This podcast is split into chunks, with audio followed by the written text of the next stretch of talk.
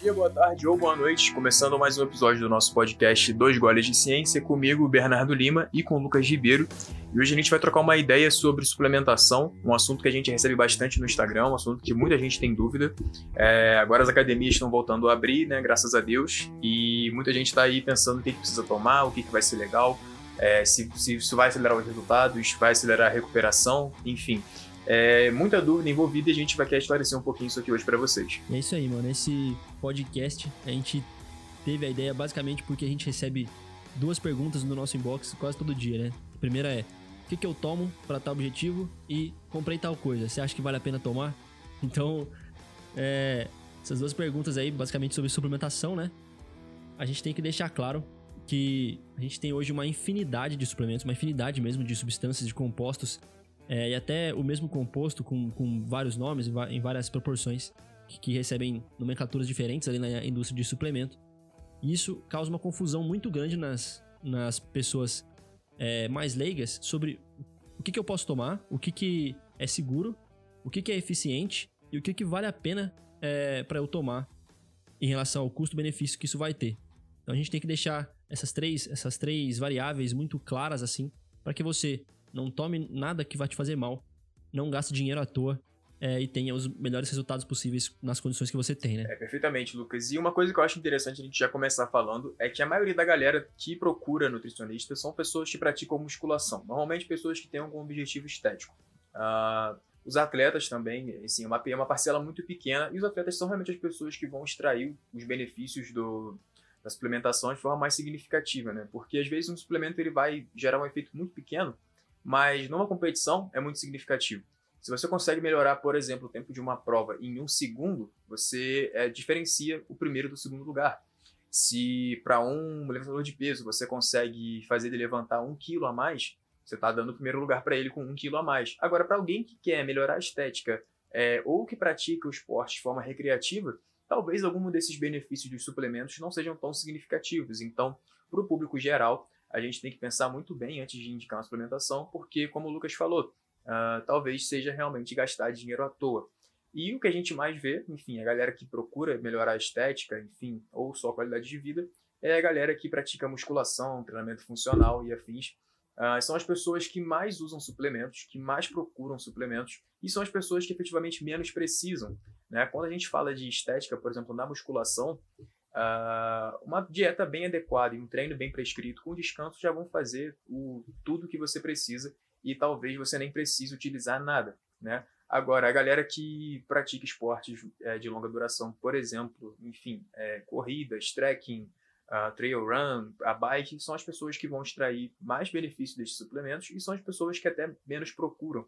Então, talvez estão deixando de ter benefícios ali uh, por falta de conhecimento. Mas, para o público geral, que é a maioria da galera que procura a gente, uh, os suplementos não têm tanta utilidade assim. Então, a gente precisa pesar muito bem na balança antes de indicar e antes de comprar, até porque, enfim, por mais que não faça mal, gastar dinheiro à toa nunca é bom.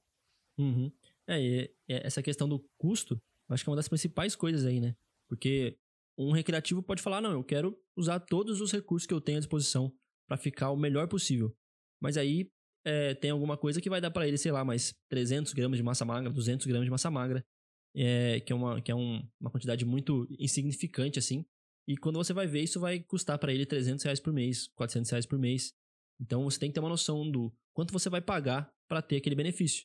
Então você tem é, isso que o, que o Bernardão falou, a sua dieta, seu treino, seu descanso. Isso vai te dar 99% do seu, do seu resultado. Então se você tá mal de grana, se você não pode investir em suplementos, isso não é motivo para você achar é, que seus resultados vão ser prejudicados em relação é, a alguém que tenha grana. Você consegue fazer 99% das, da, das coisas, ter 99% dos resultados só com o básico ali que a gente sabe que funciona, né, Bernardo? Exatamente. E a suplementação a gente também acho que a gente pode dividir em dois tipos aqui para ficar um pouco mais fácil de ilustrar, que são suplementos alimentares e os suplementos que a gente pode chamar aqui para ilustrar de suplementos ergogênicos. Por exemplo, Uh, maltodestrina é basicamente um suplemento de carboidrato. Você vai consumir isso, mas você poderia consumir carboidrato na forma de comida. Da mesma forma, o whey protein, famoso que a maioria das pessoas usa. É basicamente proteína. Você pode conseguir proteínas através da alimentação sem precisar lançar mão dos suplementos. E você tem os recursos ergogênicos. E aqui a gente não está falando de anabolizante nem nada. A gente está falando de uh, recursos que melhoram a performance, ou que se propõem a isso, pelo menos. E a gente pode colocar a creatina, que é um suplemento mais validado que a gente tem até hoje, a cafeína, a betalanina, os nitratos, uh... mais o que, Lucas? Me ajuda aí. Citrulina, talvez? Acho que é mais ou menos isso, né? Citrulina, arginina com seu efeito quase nulo, mas também uhum. pode entrar aí. É, enfim, os pré-treinos, os estimulantes, uh, não os proibidos, mas enfim, a gente pode dividir essas duas formas. E aí, os suplementos alimentares, eles entram basicamente para facilitar a tua vida. Então, nesse caso, eles podem ser realmente úteis se você tem uma vida mais corrida, se você não consegue comer muito, se você não tem apetite, enfim. E os suplementos ergogênicos são que vão melhorar a tua performance, o teu rendimento no treino. E são esses que a gente tem que pensar um pouco melhor na hora de, de indicar porque nem sempre as pessoas buscam exatamente performance. Às vezes elas buscam só melhoria de estética, saúde e afins, e aí os suplementos não vão ter tanta utilidade, ainda que eles tenham eficácia comprovada.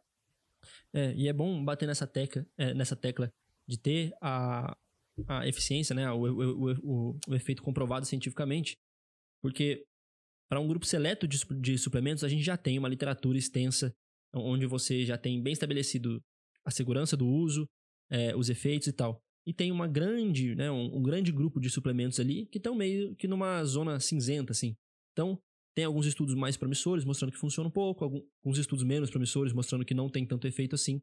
É, então, sempre quando a gente fala de suplementos, a gente vai ter esse grupo que basicamente que é, o, é o que o Bernardo falou, de whey, de cafeína, de creatina, que são suplementos muito bem estudados. E tem outras coisas que talvez tenham um efeito bom também.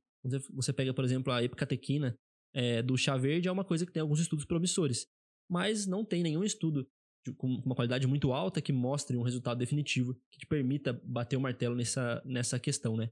Então, se você for se guiar apenas, é, né, é, se você quiser se embasar pela, é, na ciência para fazer uma prescrição de suplemento, você fica é, restrito ali a, a, um, a um grupo de suplementos que já é melhor estudado e você pode prescrever isso com uma certeza dos efeitos e da, e da segurança. Né? Exatamente, né? é. Se a gente for pegar assim, o que é realmente validado, o que vai se aplicar ao público geral, eu acho que ninguém sai do consultório com mais de três suplementos prescritos, né, Lucas? Eu acho que a gente pode colocar aqui e tá, trazer até como tema central do, do podcast hoje uh, o whey protein, que é basicamente proteína em pó, que é dispensável, né? Você, é simplesmente uma questão de praticidade.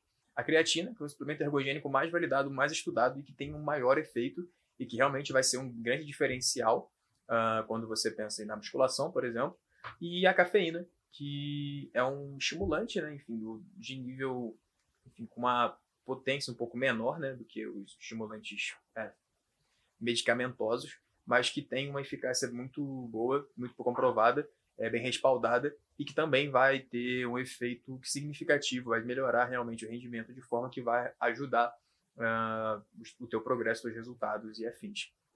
É, então a gente pode dividir os suplementos e começar por essa parte de dos suplementos alimentares mesmo, né? Dos, dos, dos suplementos que vêm para te fornecer algum nutriente que você, por algum motivo, não consegue obter é, na alimentação, mas que poderia é, obter, mas você não obtém por, é, por algum motivo. E você tem, por exemplo, as, as, proteínas em pó, que não é só o whey, né? Tem o whey, tem o carnívoro, tem a albumina e tal, que são esse conjunto de proteínas em pó. E quando uma pessoa fala, olha, eu gostaria de tomar whey porque o whey tem uma absorção rápida, e isso vai fazer com que a minha síntese proteica muscular aumente e eu construa mais massa muscular. Isso acontece, né? Isso, essa via existe, ele tem uma absorção mais rápida, vai causar uma, um pico de concentração de aminoácidos ali no, no seu sangue, mas é, quando você põe isso na prática, quando você tem estudos que comparam ali o consumo de whey, por exemplo, ou o consumo de outra, outra fonte de proteína é, com, com um valor biológico alto, ou ovos ou, ou frango, por exemplo, é, você não tem diferença. Então, para a grande maioria da população, você vai usar o whey protein para praticidade, para palatabilidade. Então, você tem ali, uma, se você é uma, uma pessoa ou tem um paciente que não gosta de levar marmita, que trabalha em algum lugar mais formal e não tem essa, essa, essa possibilidade, o whey serve ali para praticidade. Então, para em vez de ele levar um, né, um, um, potezinho ali com arroz e frango, ele leva uma, uma coqueteleira de whey, que é muito mais tranquilo. E tem algumas pessoas que realmente se beneficiam disso, mas aí a gente, está falando de outras aplicações clínicas, né? É, idosos com dificuldade de mastigação, por exemplo, tem dificuldade de consumir uma quantidade adequada de proteínas, e aí uma proteína em pó é, tem um, um, um, valor terapêutico muito maior, assim. Mas para o público desse podcast, que é basicamente a galera mais jovem que treina musculação, crossfit, assim, é, isso é só pela praticidade e pela palatabilidade de fazer algumas receitas, né?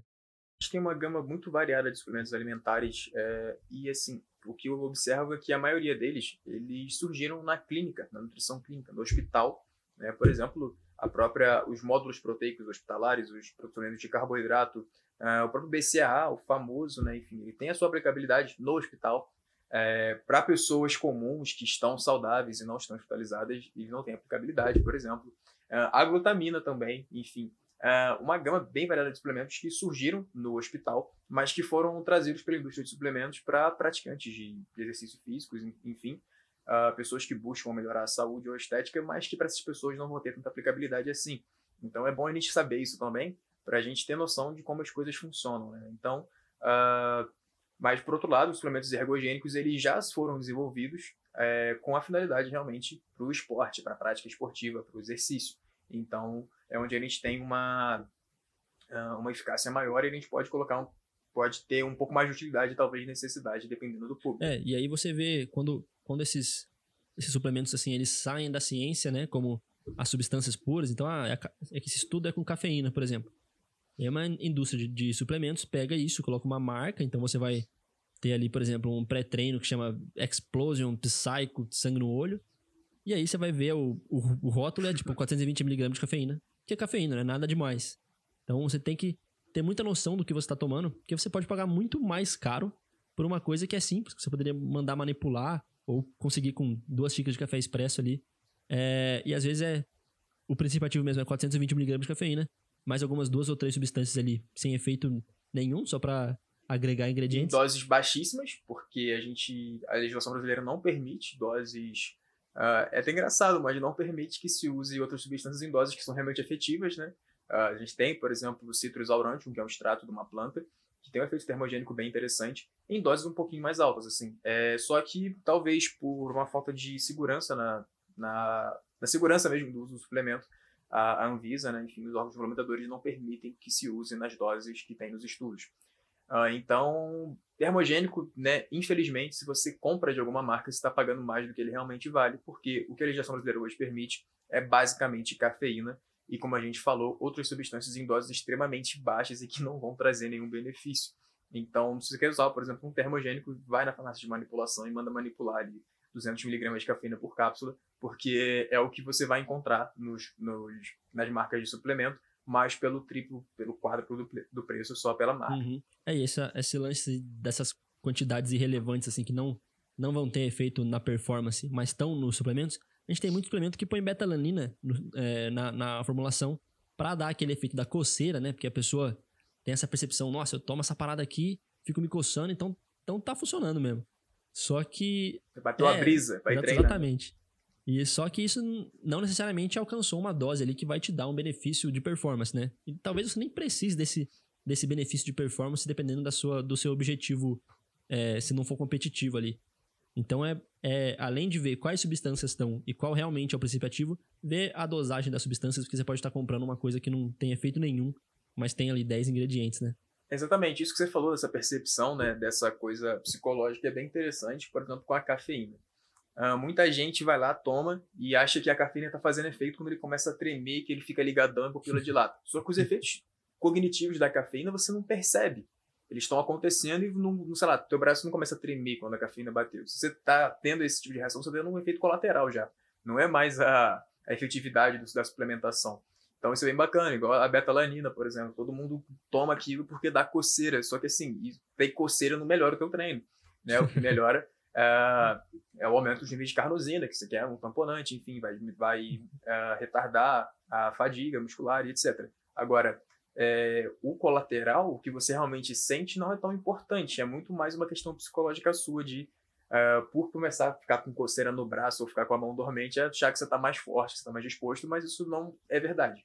É, esses colaterais eles não, não correspondem exatamente a uma efetividade.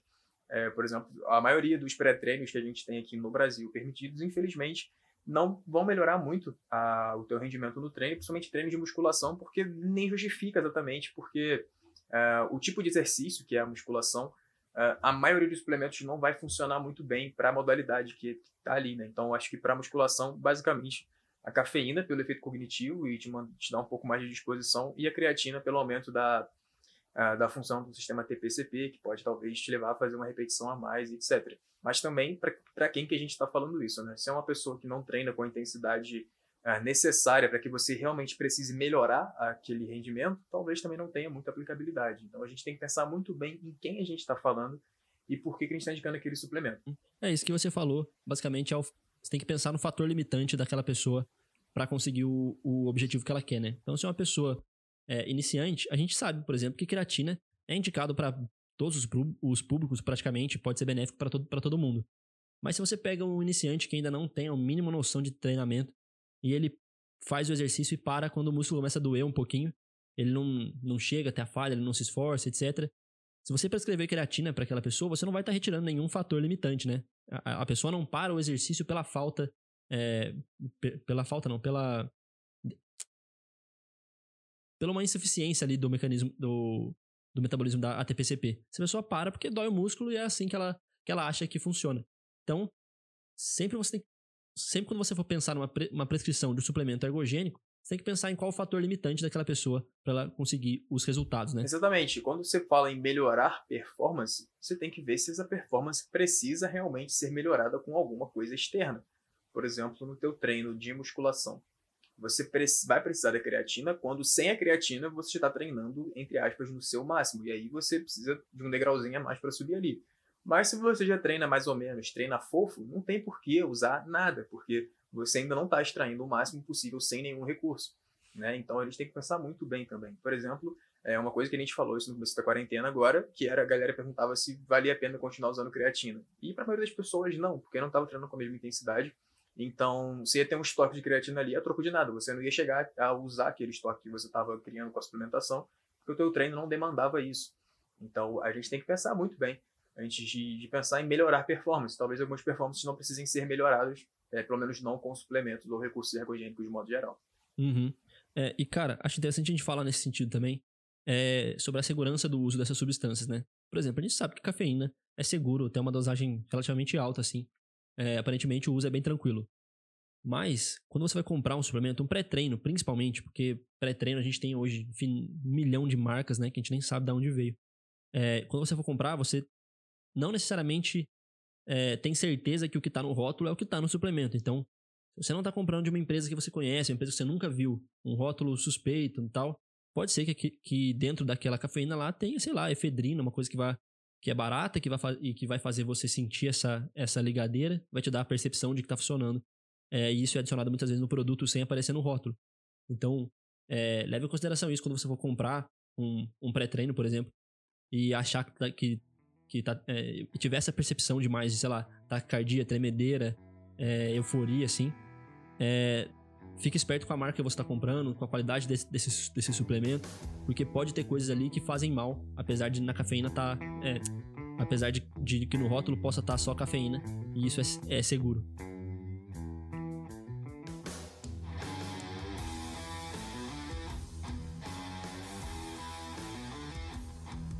E aí, acho que a gente chega agora no momento mais, mais interessante, que é do suplemento, que é mais estudado, mais validado, com maior efetividade e que a gente ama uns poucos que funciona, que vale a pena o dinheiro, e o mais legal funciona. que é barato, que é a creatina, né? A famosa creatina, né? E para que, que ela serve? É, ela basicamente vai criar uma reserva energética no teu corpo, caso você precise usar, né? O que a gente chama de sistema ATPCP. Então, basicamente, vamos explicar aqui como funciona a creatina. Ele é um peptídeo que você, quando você, quando você suplementa, você vai criar um estoque dentro da tua célula muscular e que vai se ligar ali a fosfatos, né? Enfim, fósforo, é, fosfato inorgânico. E aí ela vai se ligar naquele fosfato ali e vai formar o complexo creatina-fosfato. Então, basicamente, vai guardar um fosfato ali como se fosse uma gavetinha que você pode usar quando você precisar. É, conforme a gente vai treinando, a gente vai usando ATP. Esse ATP ele é quebrado. Então, a creatina serve basicamente uh, doando de volta um fosfato quando esse ATP é quebrado ah, para ressintetizar o ATP e você conseguir é, fazer, realizar mais trabalho. Então é um sistema que ele é recrutado em exercícios de curta duração, por exemplo, é, onde ele é mais demandado e você pode, por exemplo, na prática, é, aumentar uma repetição da, de supino, de agachamento, enfim, é, exercícios de força de modo geral. A creatina tem uma aplicação bem legal.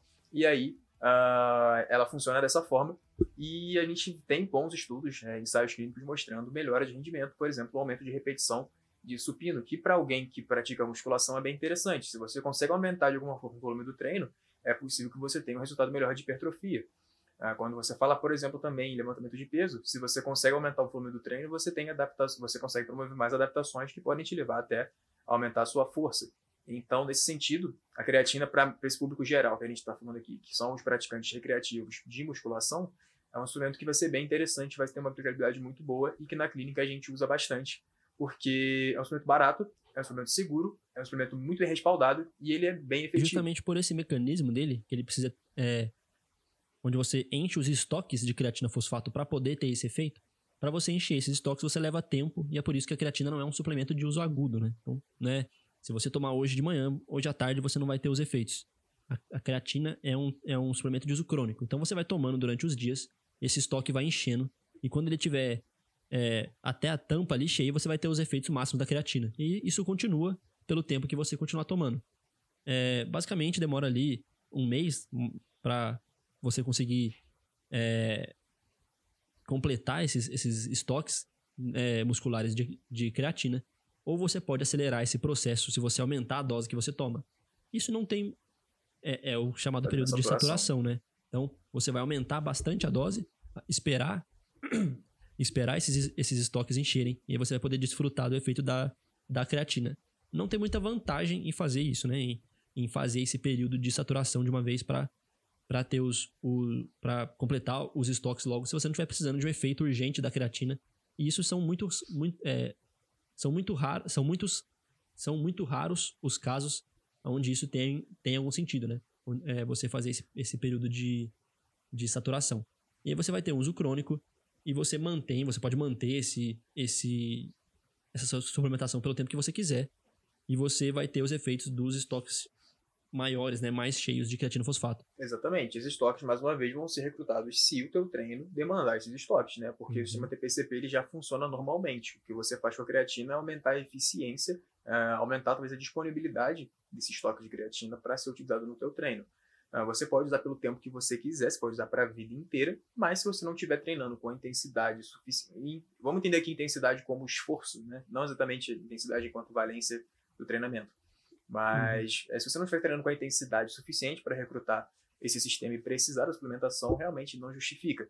Uh, mas sim, é um, um, suplemento muito útil e que pode ser usado por tempo indeterminado, até porque, uh, para fins não competitivos, não tem muito motivo para você interromper o uso. Você pode usar para sempre, né? Uhum. A não ser, por exemplo, quando o atleta precisa bater o peso, a gente tira a creatina ali rapidinho para baixar um pouco, já que a creatina ela tem esse fator da retenção intramuscular, então é, água pesa, então para esses atletas, se a gente precisa reduzir o peso dele, tirar a creatina é uma coisa bem interessante, mas para pessoas que não precisam agradar muito a balança, a creatina pode ser usada por tempo determinado, mais uma vez, desde que tenha demanda para isso.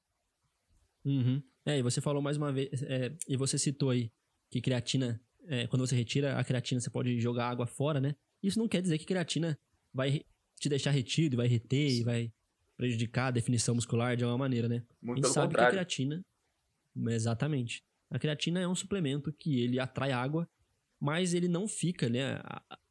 Quando você toma creatina, ela não vai ficar parada ali na, no, no seu subcutâneo, né, embaixo, da sua, é, embaixo da sua pele ali, para reter água e prejudicar a sua definição. A creatina é absorvida pelo tecido muscular e vai atrair água justamente para dentro da célula muscular. Você vai ficar com ela um pouco mais inchada, né? Um pouco mais é, cheia de água mesmo. É, e isso tem um, tem um, um impacto favorável na sua estética. Isso, isso te deixa com um aspecto de mais, mais é, musculoso, né? Mais, mais volumoso e por, e por consequência disso, você pode até parecer mais definido se você tiver um BF baixo ali já. É, mas não é nada que vai ser significativo ou é, que vai fazer muita diferença na, na sua estética, né? Uhum, exatamente. E não é algo que vai prejudicar também, né? A gente fala, ah, a creatina uhum. deixa retido, então não pode usar, por exemplo, no período de emagrecimento, porque vai atrapalhar a definição. Não, não existe. Você vai ficar retido dentro do músculo. E isso é ótimo, porque o músculo vai ficar maior e, enfim, teu músculo, é, a maior parte dele é água. A creatina vai aumentar a retenção de água ali dentro e vai tornar um aspecto um pouco melhor. Mas também, né, se o teu músculo já não é bem desenvolvido, a creatina também não vai te transformar em, em outra pessoa, né? É, lembrando que é um uhum. suplemento uh, seguro, um suplemento em tese natural, é, não é um anabolizante também, né? Não espere grandes milagres da creatina, você tem que fazer por merecer também uh, os efeitos dela. Uhum. É, cara, isso que você falou de não espere grandes resultados, isso vale para qualquer suplemento, basicamente, né? Então a gente tem que, tipo assim, qualquer coisa que te cause uma grande mudança de composição corporal é uma coisa muito potente que vai causar um, uma grande mudança ali no, no, no, seu ambiente metabólico.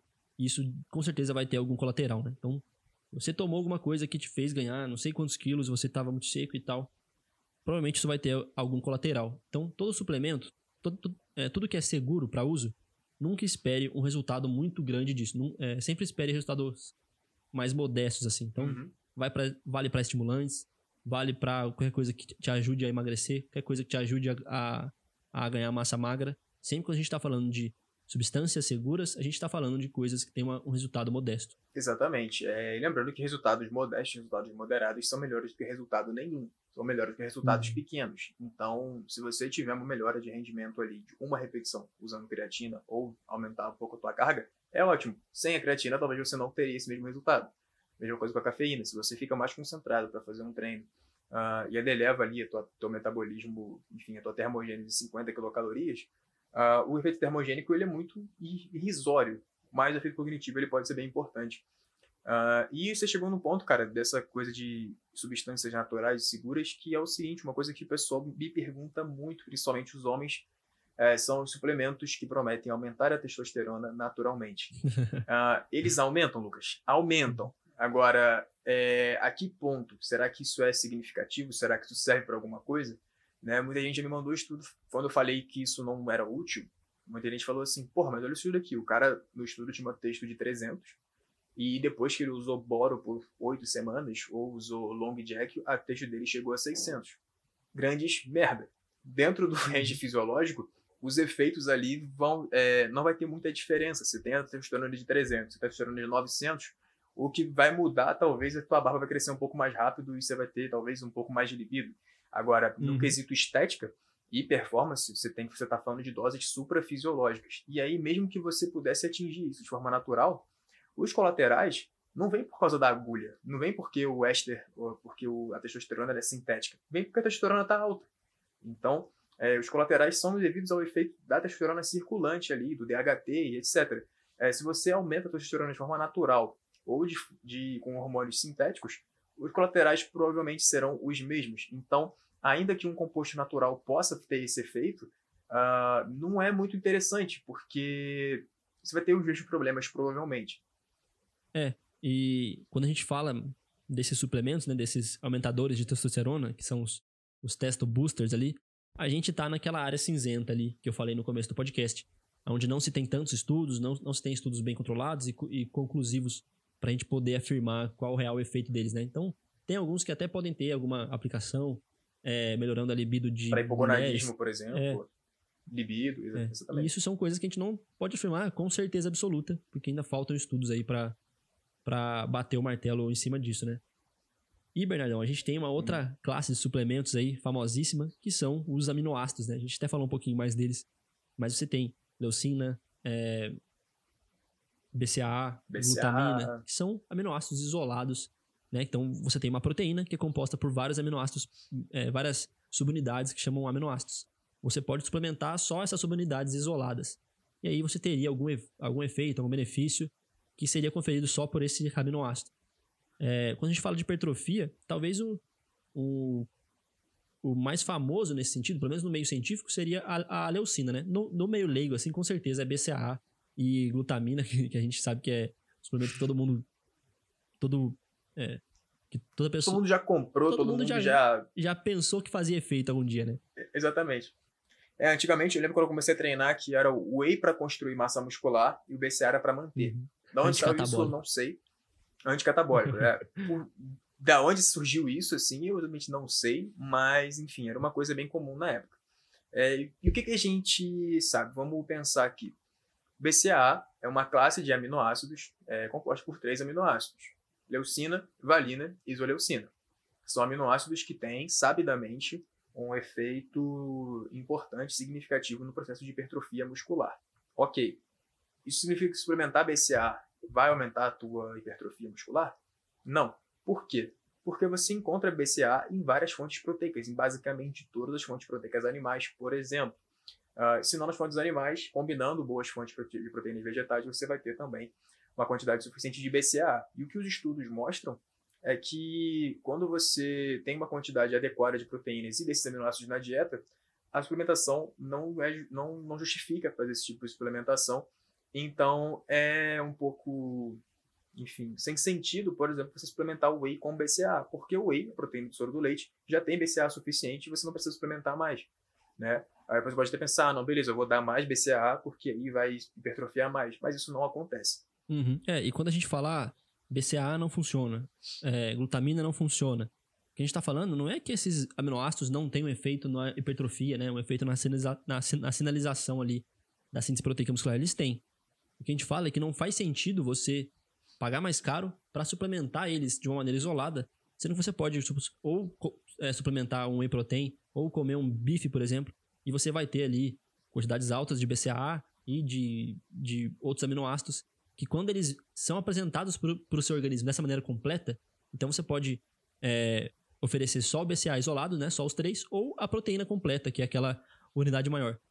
Quando você apresenta isso nessa proteína completa, o seu corpo é, é muito mais estimulado a assimila melhor, é, a sinalização é mais eficiente. Exatamente. Então não faz sentido você. A gente até tem um estudo bem interessante, pode? Manda bem interessante comparando whey, é, leite com BCA. Mas não era leite comum, era um leite enriquecido e equalizado em, em quantidades de BCA. Né? Então imagina um suplemento de BCA que tinha 100 mg de BCA e um leite que era um leite, mas tinha ali também 100 mg de BCA. O estudo mostrou que o processo de hipertrofia ele foi mais sinalizado com esse leite enriquecido com BCA. É, isso quer dizer que a gente tem que então enriquecer o leite? Não. Quer dizer que quando a gente, como o Lucas falou, a gente apresenta uma proteína mais completa, com uma diversidade melhor de aminoácidos, maior, quer dizer, ah, o corpo assimila isso melhor e isso pode ser até um pouco mais benéfico do que suplementar isso isoladamente. Agora, como eu falei um pouco antes, esses suplementos eles surgiram na clínica hospitalar. O BCA, para quem treina, para quem busca melhorar a estética, a performance, não tem efetividade. Agora, para pacientes hospitalizados, tem sim. Enfim, se utiliza, por exemplo, encefalopatia hepática uhum. uh, e outras condições que agora eu não me recordo. Mas, assim, não é que o suplemento ele é inútil, nem que o aminoácido em si é inútil. É que, para a gente, nós, pessoas saudáveis, não justifica a suplementação. A gente pode obter esses nutrientes, sim, uh, de forma mais barata pela própria alimentação. Uhum. É, e é interessante ver que realmente isso tem uma aplicação clínica. É, quando eu estava no ICESP, fiz estágio lá no Hospital do Câncer, a gente via todos esses suplementos que a gente fala que não funcionam, quando a gente está falando da, da prática esportiva, né, de, de praticantes de musculação. Lá a gente usa e tem uma finalidade terapêutica. Então, BCAA usa é, glutamina, leucina, tudo isso é utilizado lá, mas tem uma finalidade diferente. Não, é são... é, a glutamina hoje tem sido até um pouco mais discutida né, uhum. na ramo da oncologia, não é minha área, mas eu lembro também que no é. meu estágio era uma discussão bem interessante ali sobre até a segurança né, da glutamina, por exemplo, uhum. que pode até piorar alguns casos. Uhum. Uh, e é até bom a gente entrar nela também, porque eu acho que é o último que a gente vai falar hoje, né? Uh, e a glutamina, por exemplo, é um suplemento também bem utilizado na prática esportiva, mas que a gente teve uma meta-análise em 2018 mostrando o efeito nulo, uh, pensando em composição corporal, em ganho de massa muscular e na melhora da imunidade do atleta. Então a gente já sabe, hoje, pela comunidade científica, a gente já descartou o uso da glutamina, é, pensando em performance e em imunidade. Mas uh, e a gente tem vários estudos que validam isso, muita gente utiliza, muita gente utiliza glutamina na prática esportiva, uh, pelos, pelos estudos que descrevem como ela funciona no nosso organismo. Né? Por exemplo, realmente na participação da síntese de glutamato, na melhora da, da imunidade, na recuperação muscular. Só que é, esses estudos mostram a nossa própria glutamina, a glutamina do nosso corpo, que ela é formada é, a partir de praticamente qualquer coisa, né? Enfim, quando a gente fala de proteínas. E o treinamento esportivo também não degrada a glutamina de forma que você precisa suplementar. Uh, então, o que, o que os estudos mostram, hoje, bons estudos com glutamina, mostram o seguinte: ela é muito útil, só que você não precisa suplementar porque o seu corpo é capaz de produzir glutamina o suficiente para que ela exerça seus efeitos. É, e sempre quando a gente está desafiando a, a, utilidade de algum suplemento, né? Então, quando a gente conversa com, por exemplo, com uma pessoa que usa glutamina e acha que isso é extremamente benéfico, a gente fala, não, mas a glutamina não funciona para melhorar a imunidade. E aí a pessoa fala, não, mas funciona se você tiver em déficit calórico, por exemplo. Ah, não, aí você pega um estudo mostrando que não, não funciona em déficit calórico também. A pessoa fala, não, mas só funciona se você tiver em déficit calórico, se você estiver treinando muito, aí sua imunidade cai e a glutamina vai lá e restabelece isso. E aí tem um estudo muito interessante que eu acho que é de 2019, cara, mas eu não tenho certeza. É, ela é da USP, inclusive, onde eles pegaram atletas de luta, né, que perderam uma grande quantidade de peso, assim, para entrar no campeonato. Então você tá num, num estado muito depletado ali, de todos os estoques do, do organismo, e eles fizeram um grupo que, que suplementava com glutamina. E mesmo assim, nessas, nessas condições onde o cara estava em déficit calórico, estava é, desidratado, estava treinando bastante, passou por uma perda de peso grande e recente. Mesmo assim, a glutamina não era eficiente em diminuir o número de infecções, por exemplo, é, melhorar o, o, sistema imune, né? Então, mesmo nessas condições adversas, isso não, não mostrou efeito benéfico. Até porque, se a gente for olhar o metabolismo da glutamina, é, se não me engano, 70% ou 80% dela fica retida no enterócito. Então, ela nem chega exatamente à corrente sanguínea para chegar no teu músculo para fazer o efeito dela. Então, é, por conta disso, a eficácia dela como suplemento já é bem limitada. Mas é, a gente tem uma aplicabilidade bem legal no esporte, que é justamente pela integridade do enterócito que é que a glutamina participa, né? Por exemplo, em atletas de ultra endurance, atletas que correm, por exemplo, long, uhum. longuíssimas distâncias aí, atletas de bike, é, a creatina ela pode ser interessante não para melhorar a performance, pra, mas para manter o intestino desse cara meio que íntegro, entre aspas, assim. Uh, porque você tem uma hipoperfusão de sangue para o intestino, e fica mais concentrado nas pernas, né, principalmente em corredores e ciclistas. E aí, uhum. quando esse cara vai fazer, por exemplo, suplementação intratreino treino dele com carboidratos, ele pode ter a famosa diarreia de atleta. E o que a gente vê na prática é que suplementar glutamina nesses, nesses atletas pode é, atenuar esse efeito, esse desconforto gástrico, que não acontece em todos os atletas também, uh, porque ele meio que junta de volta ah, o que a gente chama de tight junctions, que são ali, as, é, enfim, as junções entre as células, entre os enterócitos. Então, ele pode auxiliar meio que segurando ali o intestino do atleta para que quando ele vai consumir um suplemento alimentar de carboidratos, por exemplo, que é muito útil nesses casos, uh, ele não tenha o prejuízo intestinal, que é a diarreia, que pode acabar com a prova dele ali. Uh, então, nesse caso, pode uhum. ser interessante. Agora, mais uma vez, para pessoa, para quem está ouvindo a gente agora, uso extremamente limitado. Exatamente, é um uhum. muito específico e que a maioria dos nutricionistas nem vai pegar na clínica. Por exemplo, atletas de ultra endurance, são raros atletas de ultra endurance que, que tem no Brasil, por exemplo. Uh, então, e assim, mais uma vez, para quem está ouvindo a gente aqui, que é a galera da musculação, do crossfit, ou que corre na rua, que anda de bike aqui, sei lá, 40 quilômetros, isso não vai ter efetividade.